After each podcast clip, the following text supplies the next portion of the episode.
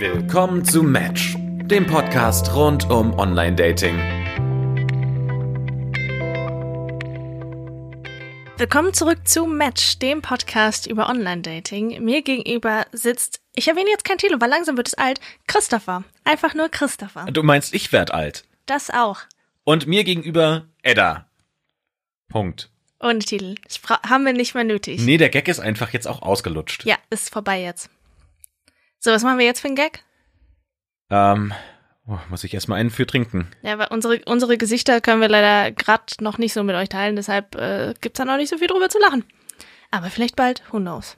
Nee, Deswegen, aber aber, wir trinken jetzt erstmal wir, wir müssen. Ah, muss ich mich einmal kurz strecken. Jetzt ist der, die Wegstrecke so. Wir haben neue Mikrofone. Einmal so.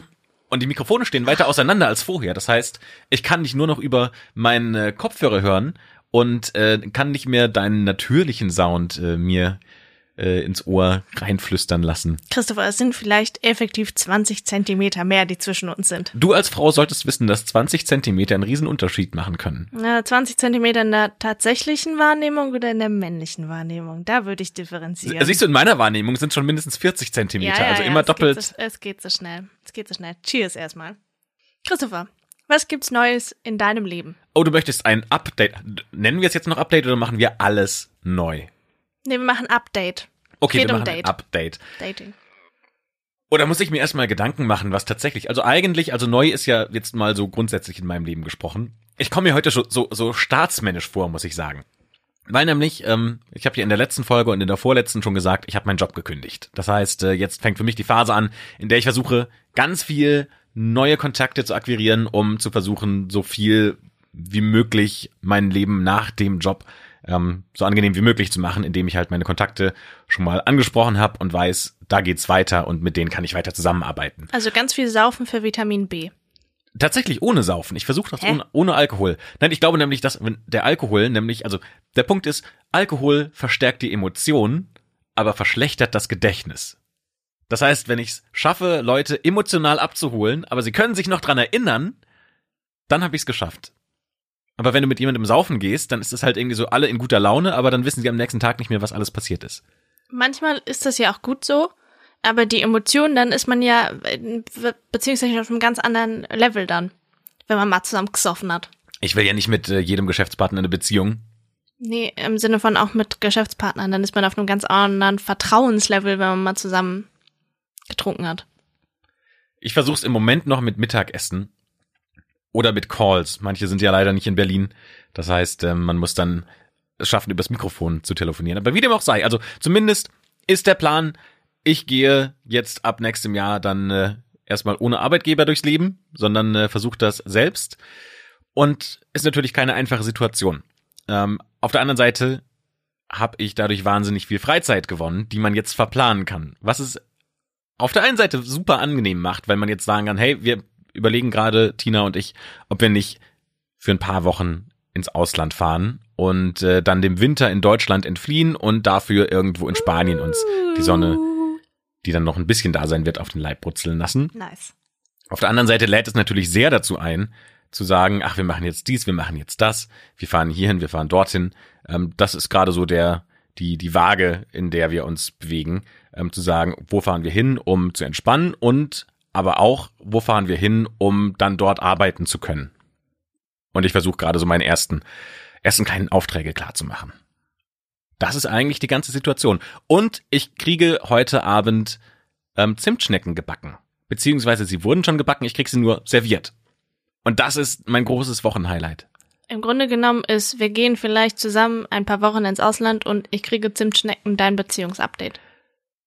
Das ist alles, was passiert, ja. Das ist doch schön eigentlich. Ja, es gibt schlimmere Dinge, die man über eine. Beziehung sagen kann. Man könnte jetzt sagen, wir haben uns gestritten, wir haben uns getrennt.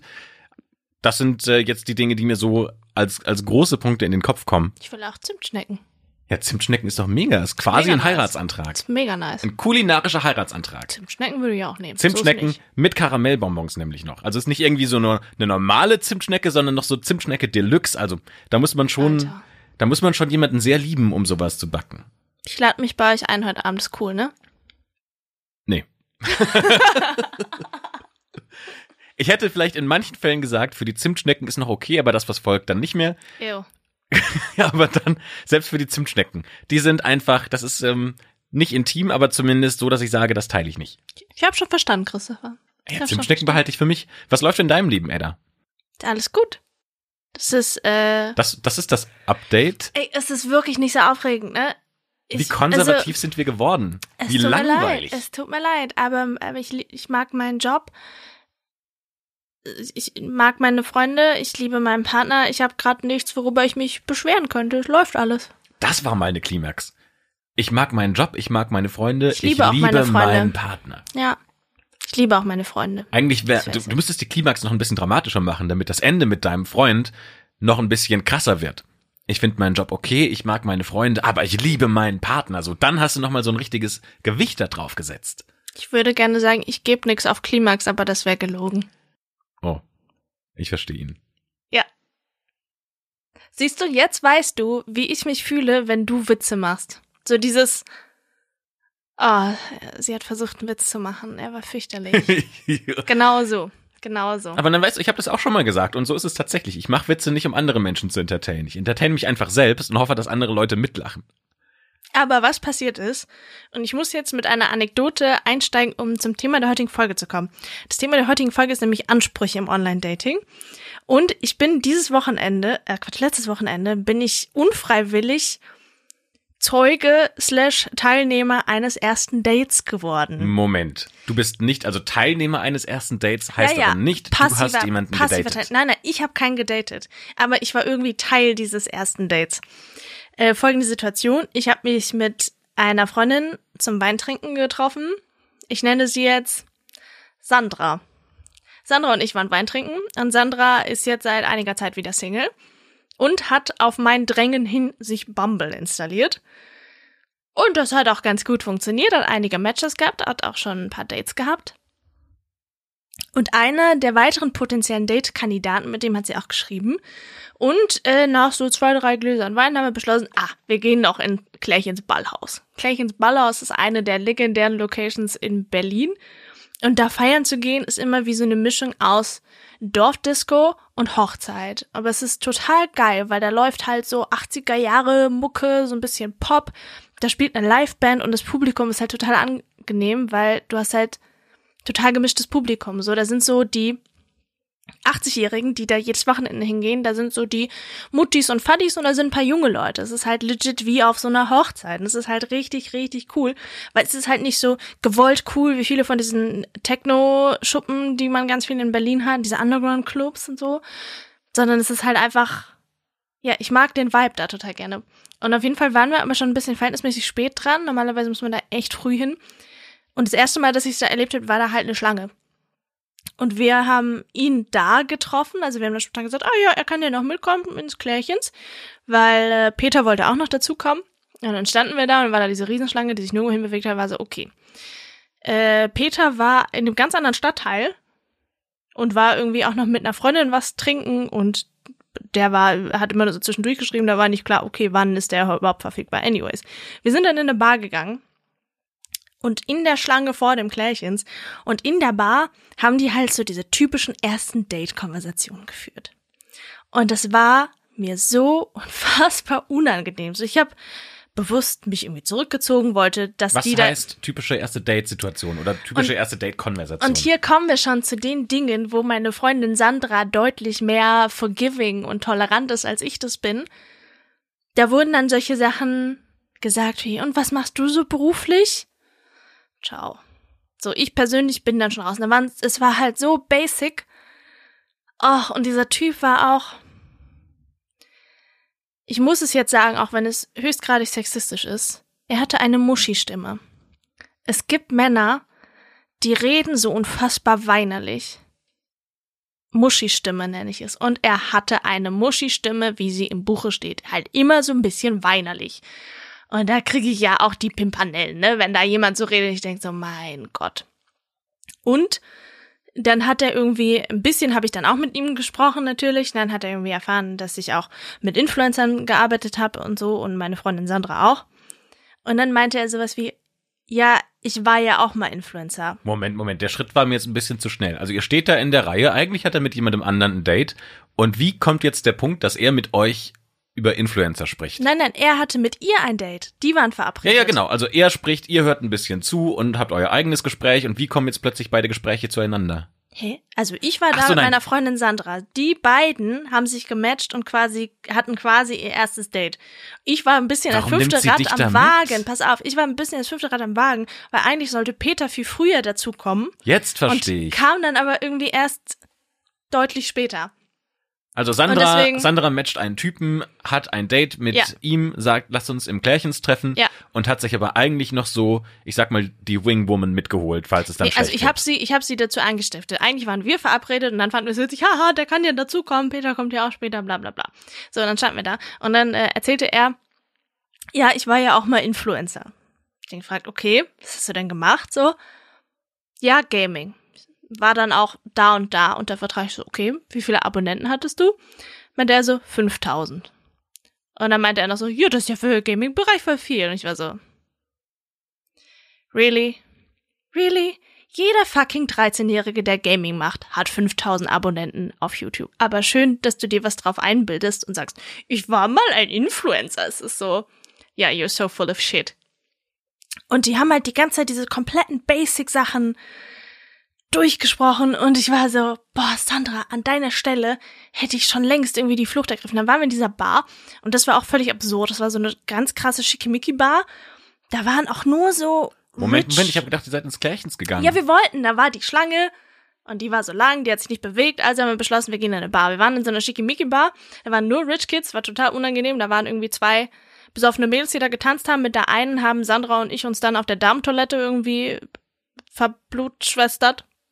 Weil das sind so Dinge, die betrunken auf einer Damentoilette passieren. mein, mein erster Es Gedanke, passiert. mein erster Gedanke war, als du das Wort benutzt hast, oh. ah, i, Christopher. Das, es war, ich, muss man halt, also, Wir haben uns mit ihr angefreundet. Wir waren dann, wir waren auf So, Toilette, versteh danach waren wir BFFs. Das ist das, was dann am Samstagabend bei betrunkenen Mädchen auf der Damentoilette passiert. Es passiert halt, es ist vollkommen normal. Kommst, gehst rein, komplett Fremde, kommst raus, BFFs für immer. Das- hast du sie seitdem nochmal gesehen? Nee, natürlich nicht. Okay, also zumindest für diesen Abend. Für diesen Abend. Und deswegen trinke ich nämlich keinen Alkohol mit Menschen, weil sie nämlich dich danach vergessen und nie wieder anrufen. Ja, aber es ist, es ist auch witzig. Ähm, ja, und dann haben die die ganze Zeit diese komplett generischen Konversationen geführt. Ich habe die ganze Zeit halt Peter geschrieben und war so, oh mein Gott, er ist so langweilig, er ist so langweilig, er ist so langweilig. Und dann äh, haben wir irgendwann beschlossen, in eine andere Bar zu gehen, wo Peter dann auch war. Und Peter hatte ja dann auch, auch alles gesehen, was ich ihm geschrieben habe und so. Und dann waren wir da zumindest schon mal zu viert. Und Peter ist wie ich. Der ist brutal, ehrlich, ungefiltert. Und Peter kann nicht flüstern. Wenn sein Leben davon abhinge, könnte er nicht flüstern. Sondern wir saßen an einem großen Tisch, Sandra und Peter sich gegenüber und ich und äh, ihr Date so halb über Kopf. Und Peter und Sandra und Peter hat dann versucht, ihr in Anführungsstrichen was zuzuflüstern, was halt so laut war, dass ich das gehört habe. Sprich, er muss das auch gehört haben. Und die ganze Zeit hat er sowas gesagt wie, er ist so langweilig, er ist nicht gut genug für dich, warum datest du den überhaupt? Du bist doch ein nettes Mädel, was soll denn das? Der ist voll der Trottel, du musst den abschießen. Und in so einer Lautstärke, ne, es war unfassbar. Ich an dem Punkt war auch schon echt gut dabei, ich fand das irgendwie witzig. Mir war auch eh schon klar, ich kenne ja auch die Sandra, ich weiß, die hätte safe keinen Bock auf ein zweites Date gehabt. Die akzeptiert viel, viel mehr so dieses Standard-Date-Fragen-Ping-Pong. Viel mehr, als ich das tun würde. Aber da, auch da war klar, okay, er, er ist es nicht. So, eben weil ich wusste, dass da keine Fallhöhe ist, weil offensichtlich wird sie sich nie wieder mit ihm treffen, habe ich dann nochmal draufgelegt und war ein richtiger Bastard. Und habe ihm dann solche unangenehmen Fragen gestellt wie, ja, was ist denn so dein langfristiges Ziel im Leben? Was ist so dein Fünfjahresplan? Was ist dein Zehnjahresplan? Und wo immer sich auch nur ein Anflug von Schwäche gezeigt hat, habe ich nachgebohrt. Du kennst mich. Wir haben schon Bewerbungsgespräche zusammengeführt. Ich kann fucking scary sein. So mach, mach mal Leute, ein Beispiel. Also, jetzt hast du ihn gefragt, was ist dein Fünfjahresziel? Und was hat er gesagt? Ich weiß es gar nicht mehr so genau, aber egal, was er geantwortet hat, ich habe es auf jeden Fall gegen ihn verwendet. Ah ja, du willst also deinen Fokus auf Karriere legen. Ist dir Karriere wichtig? Warum ist dir Karriere wichtig? Warum ist dir Familie nicht wichtig? Warum sind dir deine Freunde nicht wichtig? Was mit Hobbys? Also egal, was er gesagt hat, ich habe es auf jeden Fall gegen ihn verwendet und ähm, es war ein bisschen witzig. Und ich, ich dachte, safe danach. Also, dass er nicht überhaupt, dass er das überhaupt mitgemacht hat und nicht aufgestanden und gegangen ist, grenzt eigentlich an ein Wunder. Jeder andere normale Mensch hätte das niemals mitgemacht. Aber eigentlich habt ihr doch da die perfekte Mischung gehabt. Zwei Leute, die einfach wahnsinnig leidensfähig sind. Sie mit einem Scheißdate, er mit einem Scheißdate. Beide bleiben trotzdem da. Ihr hättet einfach aufstehen sollen und die Liebe ihr Ding machen lassen. Ja, aber die Chemie war trotzdem irgendwie nicht zwischen denen da, auch wenn die beide sehr leidensfähig scheinbar sind. Anyways, das Ganze geht noch weiter. Also irgendwann sind die beiden gegangen Peter und ich auch irgendwann besoffen nach Hause getorkelt. Und der Typ hat ihr dann noch geschrieben. Und sie war auch so, ja, wann treffen wir uns denn das nächste Mal? Sie war so, ja, sorry, ist nicht. Lass mal nicht nochmal treffen. Und dann schreibt er eine Nachricht um 8 Uhr morgens. Und dann schreibt er eine zweite Nachricht um 4 Uhr nachmittags. Und dann auch so echt mit dem Inhalt, ich schwöre dir, warte, ich muss mal kurz nachgucken, weil es wirklich so witzig ist. So äh, schreibt er so Sachen wie, ich habe das Gefühl, du gehst auf Distanz. Was ist los? Du hast vorher immer so viel geschrieben. Ich mag dich und es hätte Potenzial, wenn man die Chance kriegt, sich kennenzulernen. Und hat äh, und, und dann habe ich Zeit und dann habe ich Zeit und dann habe ich Zeit und dann habe ich, obwohl sie gesagt hat, Dude, ich habe keinen Bock. Und dann war so, okay, he did, he did not get the message. Ich dachte, safe, nach dem Abend ist, äh, ist er über alle, über alle Berge. Nie wieder wird er irgendwas von ihm wollen.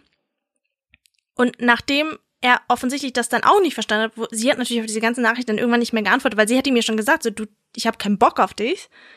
Er hat es nicht verstanden. Und das Ganze ist jetzt, ich habe sie vorhin getroffen, nochmal eine Stufe eskaliert.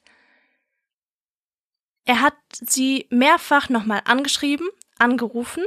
Auf allen sozialen Netzwerken wollte er sie adden. Facebook, LinkedIn, überall, wo man sie finden kann. Und dann hat er sie verfolgt. Er hatte ungefähr wohl eine Ahnung, wo sie wohnt und ist dann da wohl irgendwie so lange regelmäßig rumgepest, bis sie in den Supermarkt gegangen ist. Und dann hat er sie wohl im Supermarkt beobachtet und hat ihr dann danach geschrieben, ja, aber dein Wocheneinkauf war, war ja ein bisschen mickrig, ne? Wenn du das nächste Mal zu mir kommst, kann ich dir ja was kochen. What? Alter. Also ich hätte What schon the viel actual früher, fuck. warum, warum hat sie nicht schon viel früher so eine Reißleine gezogen? Also du kannst doch, wenn dir jemand schon schreibt und du weißt, hey, es wird nichts und das hast du schon einmal klar gemacht. Aber sie hat ja schon gesagt, ich hab keinen Bock auf dich. Aber an Matchen. Ja, sie hat, ihn, sie hat ihn jetzt über, also sie dachte halt nicht, dass das notwendig sein würde, dass er halt irgendwann einfach aufhört zu schreiben. Ja, jetzt musste sie ihn halt tatsächlich überall blockieren. Aber das ist halt fucking scary, ne? Jemand, der nicht mal, der nur ungefähr weiß, in welchem Viertel du wohnst. Das ist halt Stalking, Mann. Naja, auf jeden Fall, äh, richtig, this, this took a really bad turn. Nicht so eine geile Geschichte. Ich habe gedacht, Es ist, am Anfang war es sehr witzig. Sie klang eigentlich, ja, sie klang nach einer lustigen, netten Du, die Geschichte war und du hast auch so witzig. begeistert erzählt und Die dann war auch sehr witzig, bis ich sie vorhin auf dem Weg hierhin getroffen hab und sie hat mir das erzählt. Ich war so, ach du Scheiße, geh bitte zur Polizei. Und was macht sie jetzt? sie hat ihn jetzt überall blockiert und guck mal, wenn das halt nochmal passiert, dann geht sie halt zur Polizei. Weil der weiß ja jetzt auch, also wenn er sie auf LinkedIn gefunden hat, dann weiß er ja auch, wo sie arbeitet Ja. und kann ja da die Adresse rausfinden. Und er war ja selbst Influencer, also kennt er viele Leute, die auch in der Branche arbeiten. Also Leute, Dating in Berlin macht richtig Spaß. Meldet euch alle da an. Ist super. Möchtest du nicht einfach jetzt schon gleich sagen, wo du wohnst, bevor jetzt jeder das über den, über den harten Weg kennenlernen muss? Sag einfach, wo du wohnst, Edda, und dann äh, kommen wir da alle einfach mal gesammelt vorbei. Es war eigentlich eine sehr schöne Geschichte, äh, die ich jetzt äh, gründlich vermasselt habe. Aber so oder so bis zu dem Teil mit dem Stalking war es eigentlich ein bisschen witzig. Aber es zeigt, wir als unterschiedliche Menschen haben so krass unterschiedliche Ansprüche im Online-Dating. So Sachen, die für sie vollkommen okay sind, sind für mich der absolute Dealbreaker. Sie hat mir auch die Leute gezeigt, die sie irgendwie geswiped hat, die sie gematcht hat. Und ich war so, Girl, wie kannst du den matchen? Der hat irgendwie nur ein Profilbild. Sie meinte, ja, was ist denn das Problem? Ich so, ja, wenn er ein Profilbild hat, dann sieht der zu 100% garantiert nicht so aus wie auf diesem einen Bild. Ich glaube, das ist so eine Sache, die man halt so mit der Zeit entwickelt. Wenn man, ein bisschen stumpft man auch so ab. Ich meine, sie war ja auch vorher in einer langen Beziehung. Also von daher hat sie ja jetzt einen anderen, eine andere Herangehensweise. Vielleicht auch eine andere Wertigkeit für Online-Dating. Also jetzt gerade, wenn du aus einer langen Beziehung kommst, kurze Pause gemacht und dann sagst du, für mich ist Dating jetzt erstmal so ein bisschen mehr der Zeitvertreib und nicht dieser, dieser Wunsch, auch eine richtige Beziehung zu finden, sondern halt erstmal entweder um was kurzfristiges zu finden oder um halt einfach auch zu sagen, so ich treffe mich mit Leuten auf ein Date, macht vielleicht mal Spaß, ist ganz nett und dann sehe ich sie aber auch nicht wieder. Das ist halt ja, glaube ich, schon ziemlich schwierig, wenn du in einer langen Beziehung warst und ständig jemanden um dich drumherum hast und viel mit der einen Person zu tun hast und plötzlich ist diese Person nicht mehr da. Dann ist halt Dating was, wo man mit neuen Personen auch mit diesem Gefühl geliebt zu werden verbringen kann. Glaubst oder gemocht du, zu werden. Glaubst du, wenn man frisch Single ist, sind die Ansprüche höher oder niedriger? Ich glaube, erstmal sind sie niedriger. Ich glaube, es ist so eine Phase, in der man erstmal anfängt und sagt, ich date jetzt erstmal alles. Und dann irgendwann kommt die Phase, in der man ganz lange kein Date hatte und dann denkt man sich noch mehr, oh, jetzt äh, date ich alles. Und dann kommt die Phase, wenn man das hinter sich gelassen hat, in der man sagt, ich bin der Preis. Ich habe jetzt so hohe Ansprüche, eigentlich eher so aus diesem, aus diesem Prozess heraus, dass es ganz lange nicht geklappt hat und nicht geklappt hat und geklappt hat und man fragt sich ständig, was ist denn eigentlich mein Fehler? Und dann irgendwann kommt man dahin und sagt, nee, aber das ist jetzt dein Fehler, dass ich dich nicht mehr date. Vielleicht so eine reaktive, passiv-aggressive Haltung, wo man dann sagt, ähm, also du musst mich überzeugen, dass ich dich daten darf. So eine gewisse Dating-Arroganz. So in so eine Lean-Back-Situation, so nach dem Motto, tanz, Elfchen, tanz. Unterhalte ja. mich. Also ich glaube auch, weil man sich dann irgendwann ans Alleine sein oder nicht in einer Beziehung sein gewöhnt hat und dann auch damit umgehen kann und sagen kann, mich jetzt aus dieser Gewohnheit rauszuholen, da muss schon jemand kommen, der mich überzeugt, das zu machen. Wenn du verstehst, was ich meine. Ja, ich verstehe komplett, was du meinst. Auf der anderen Seite könnte man auch sagen, das ist halt das komplett andere Extrem, dass wenn du eine gewisse Zeit Single warst und gerne in einer Beziehung sein möchtest, dass du dann mit deinen Ansprüchen runtergehst. Weil, das ist ja auch die Schlussfolgerung, die schnell kommen kann, das ist ein bisschen das Thema, was wir auch die letzten Male schon diskutiert haben. Dass wenn du irgendwie niemanden matcht und irgendwie keinen triffst, mit dem du in einer Beziehung sein willst, kannst, wie auch immer, dass du dann erstmal denkst, es liegt an dir. Sprich, dass du denkst, okay, meine Ansprüche sind einfach zu hoch, ich muss meine Ansprüche runterschrauben. Glaubst du, das ist ein Ding, was regelmäßig passiert oder ist es ein Ding, was du schon mal erlebt hast, dass dir passiert ist? Ich glaube, es kommt immer ganz drauf an, in welcher Phase man gerade ist und auch wo man gerade ist. Also in Australien zum Beispiel, ähm, als ich da ein Jahr lang mein Lisa-Jahr gemacht habe und äh, Koalas gestreichelt habe, da waren die Ansprüche ziemlich niedrig. Da war das, du bist halt irgendwo gerade neu, dann äh, swipest du ein paar Mal nach rechts und dann triffst du halt die Leute, die gerade da sind. Ja, aber da warst du ja auch nicht auf der Suche nach einer Beziehung, sondern auf der Suche nach natürlich. einem Bang. Genau. Ja. Und da ist der Anspruch natürlich super, super low. Ja. Und dann, als ich wieder nach Deutschland gekommen bin und dann irgendwann hat man sich ja gesettelt, mit neuen Job gefunden, in eine neue Stadt gezogen, erste Freunde gefunden und so weiter.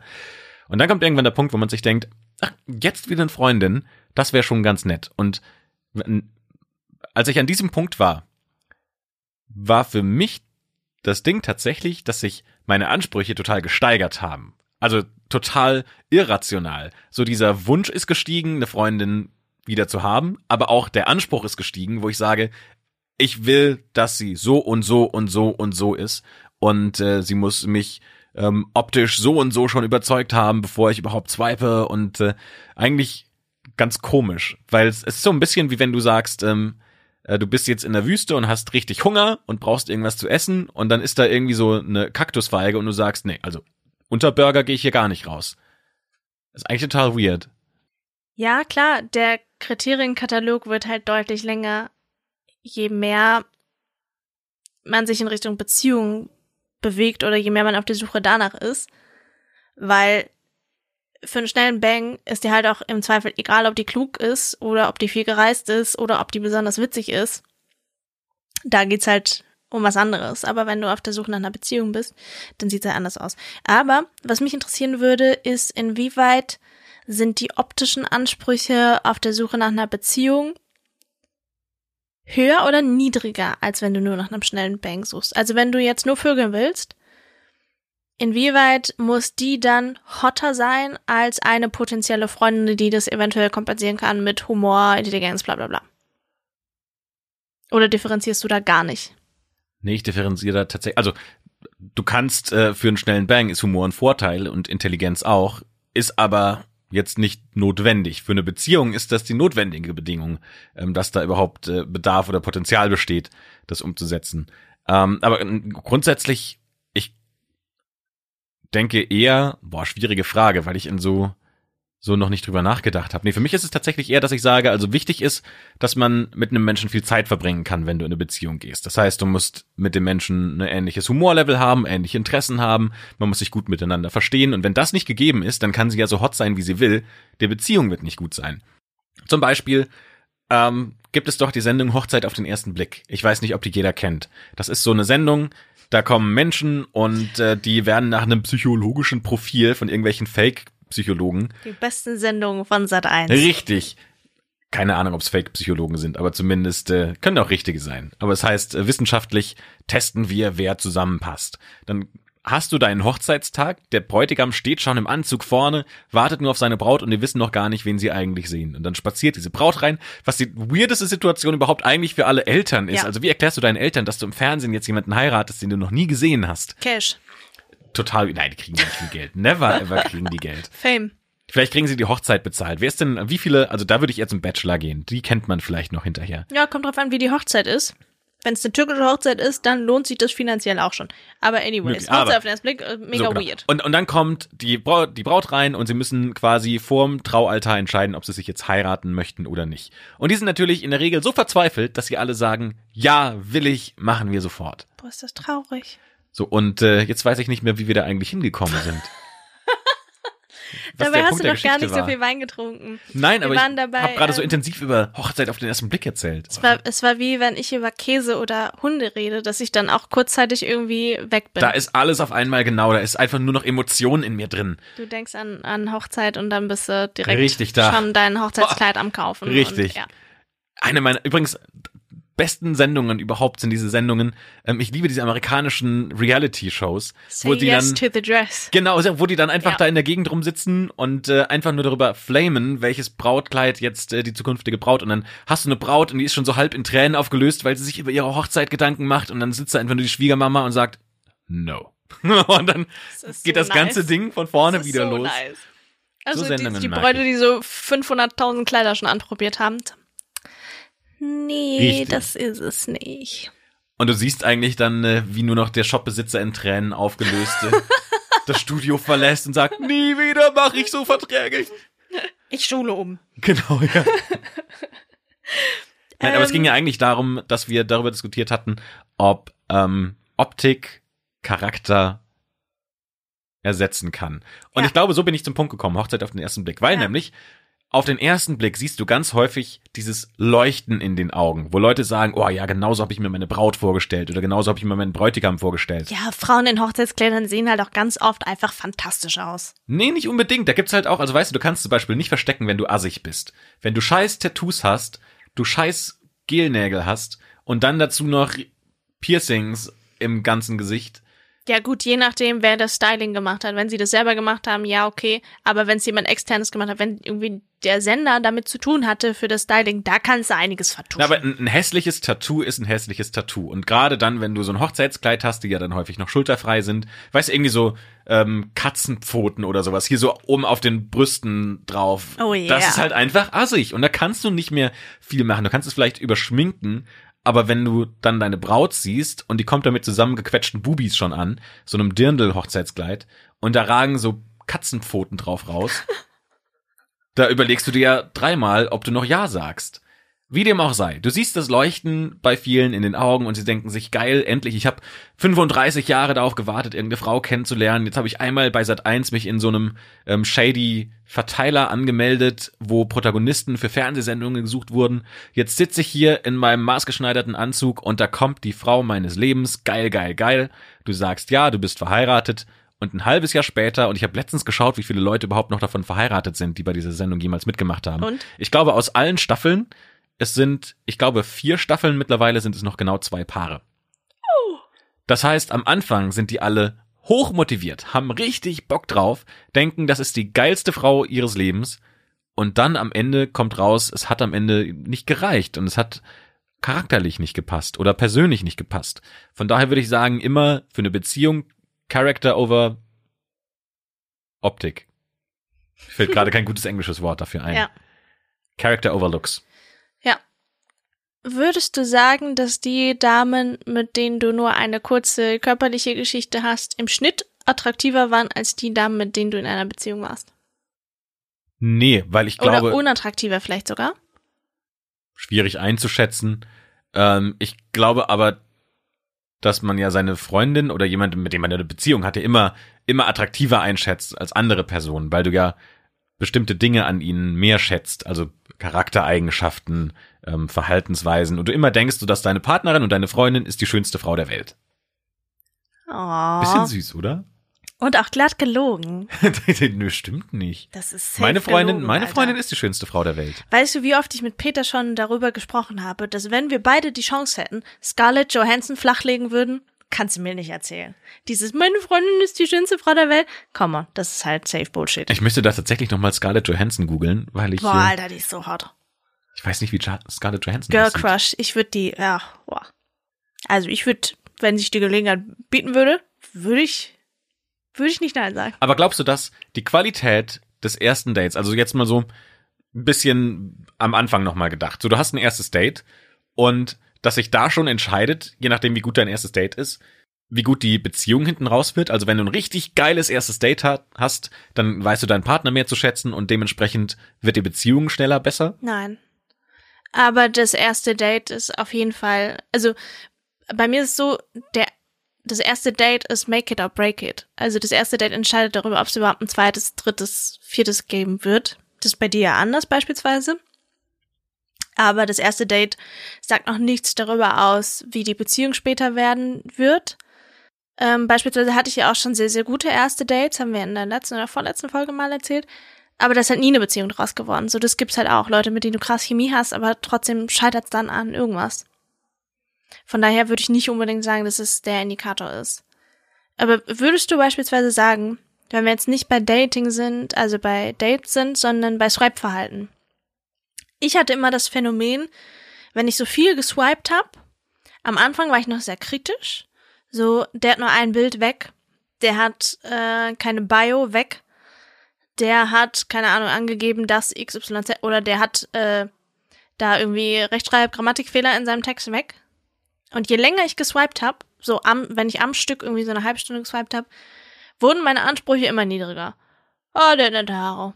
Oh, der hat gute Schuhe. Und habe dann einfach so deutlich mehr nach rechts gewischt als noch am Anfang.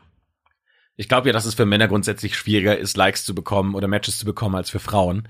Dementsprechend muss man sich seine Goldnuggets, die man hat, hart erarbeiten, indem man äh, auf der einen Seite versucht, natürlich so gut wie möglich sein eigenes Profil zu ermatchen, weil die Frauen, die man ermatcht, die muss man dann äh, versuchen, natürlich in ein erstes Date zu bekommen und von ersten Date weiter ins zweite Date.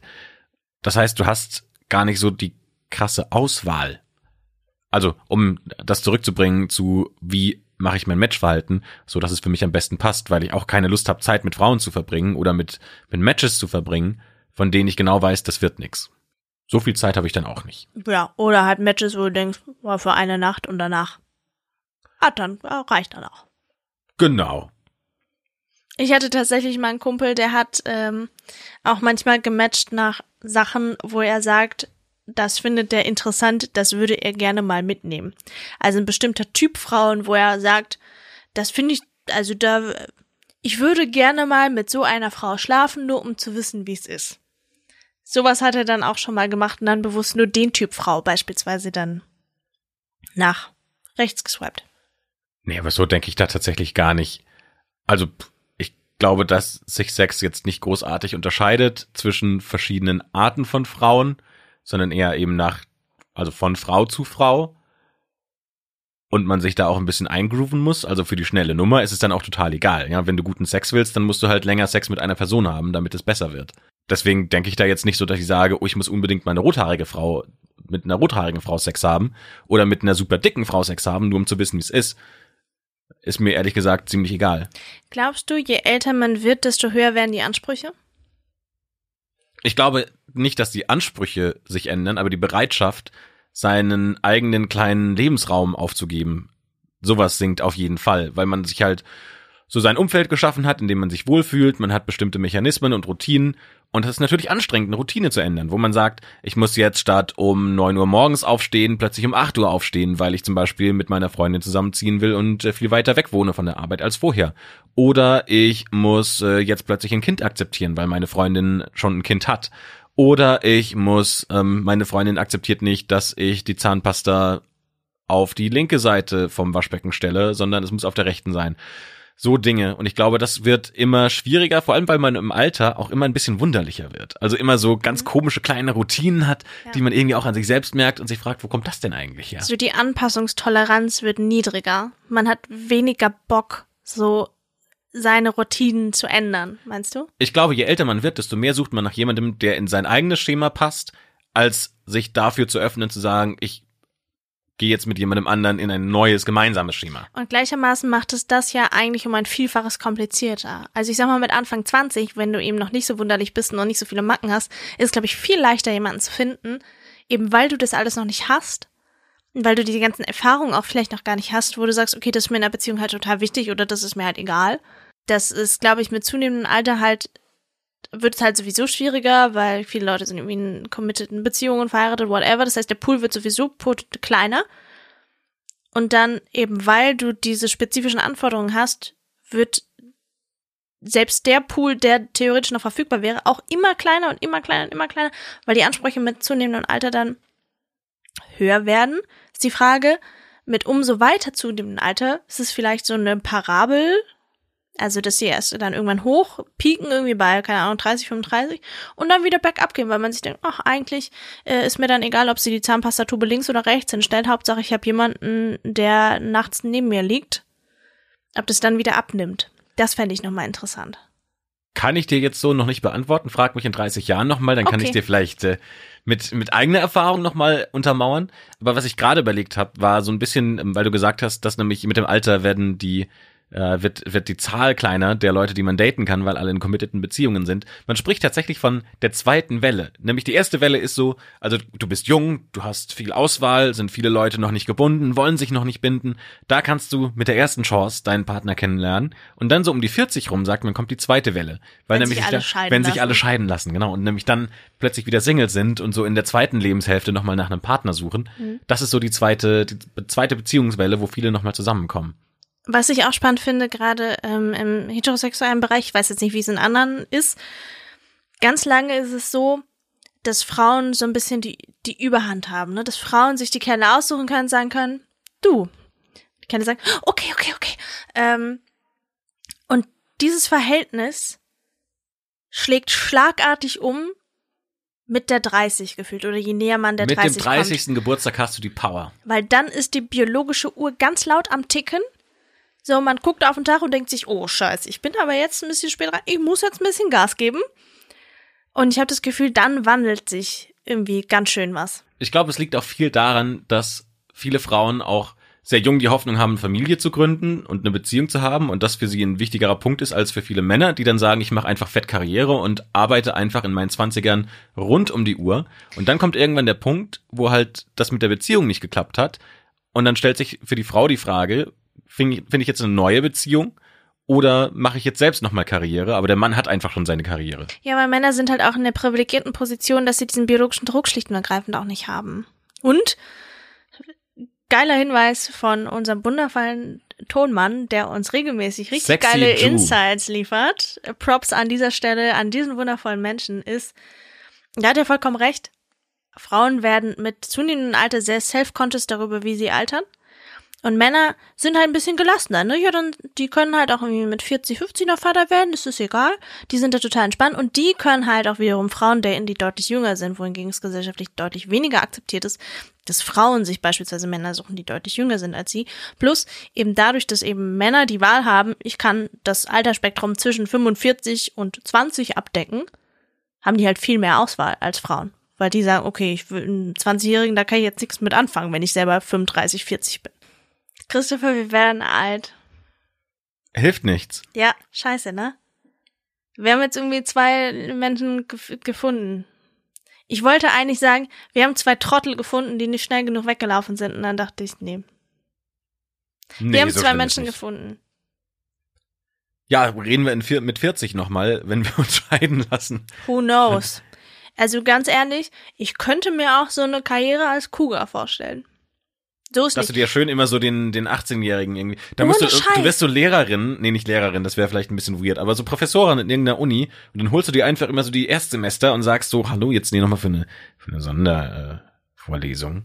Ja, wir müssen noch mal über ihre Prüfung sprechen. Der Vorleser. ja. Guter Film.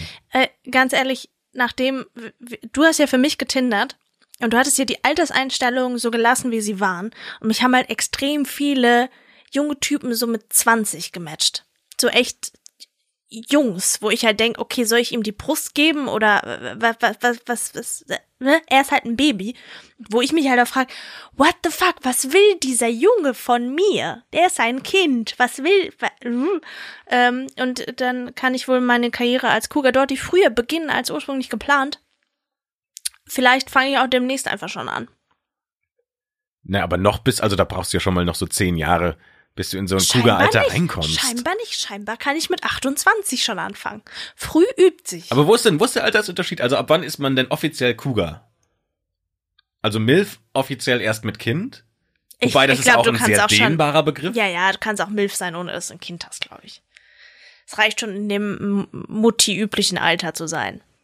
Okay, aber das ich ist sag ja mal, ab 40 sehr kannst du, kannst du Cougar sein, glaube ich. Okay, dann in zehn Jahren reden wir nochmal drüber, wenn du Ja. Professorin bist und dir die jungen Typen alle abschleppst. Bis dahin müsst ihr euch damit begnügen, weiter neue Folgen von Match, dem Podcast über Online-Dating zu hören. Auf allen Portalen, die es gibt, auf eurem Lieblingsportal, auf dem ihr gerade hört, aber auch auf iTunes, Spotify. Wie ich jetzt, ist mir gerade selbst erst, wie ich gesagt habe, eigentlich implizit, dass iTunes nicht euer Lieblingsportal ist. Wenn ihr auf iTunes hört, dann auch gerne dort. Wie dem auch sei. Hinterlasst uns Kommentare auf nur iTunes, haben wir festgestellt. Ja. Alles Aber- andere liefert nichts. Und ganz neu, wenn ihr nicht über iTunes hört, könnt ihr uns auch schreiben auf Instagram. Uiuiui, moderne Medien, da sind wir jetzt auch. Und per Mail. All die Informationen, wo ihr uns da überfindet, findet ihr in der Beschreibung von diesem Podcast. Ist Instagram dieses, also Post, ähm, wie, wie die Postkarte nur auf dem Handy? Ich müsste nochmal betonen, dass ich alt bin. Ja, das ist okay. Ich bin überrascht, dass du Postkarte gesagt hast und nicht Morsecode so. Na, aber so alt, also man muss jetzt auch mal realistisch sein. Oder Höhlenmalerei. Genau, sowas. So, nämlich, da sind wir jetzt. Und damit verabschieden wir uns von dieser Folge. Und sagen Tschüss, bis zum nächsten Mal. Ciao. Tschüss.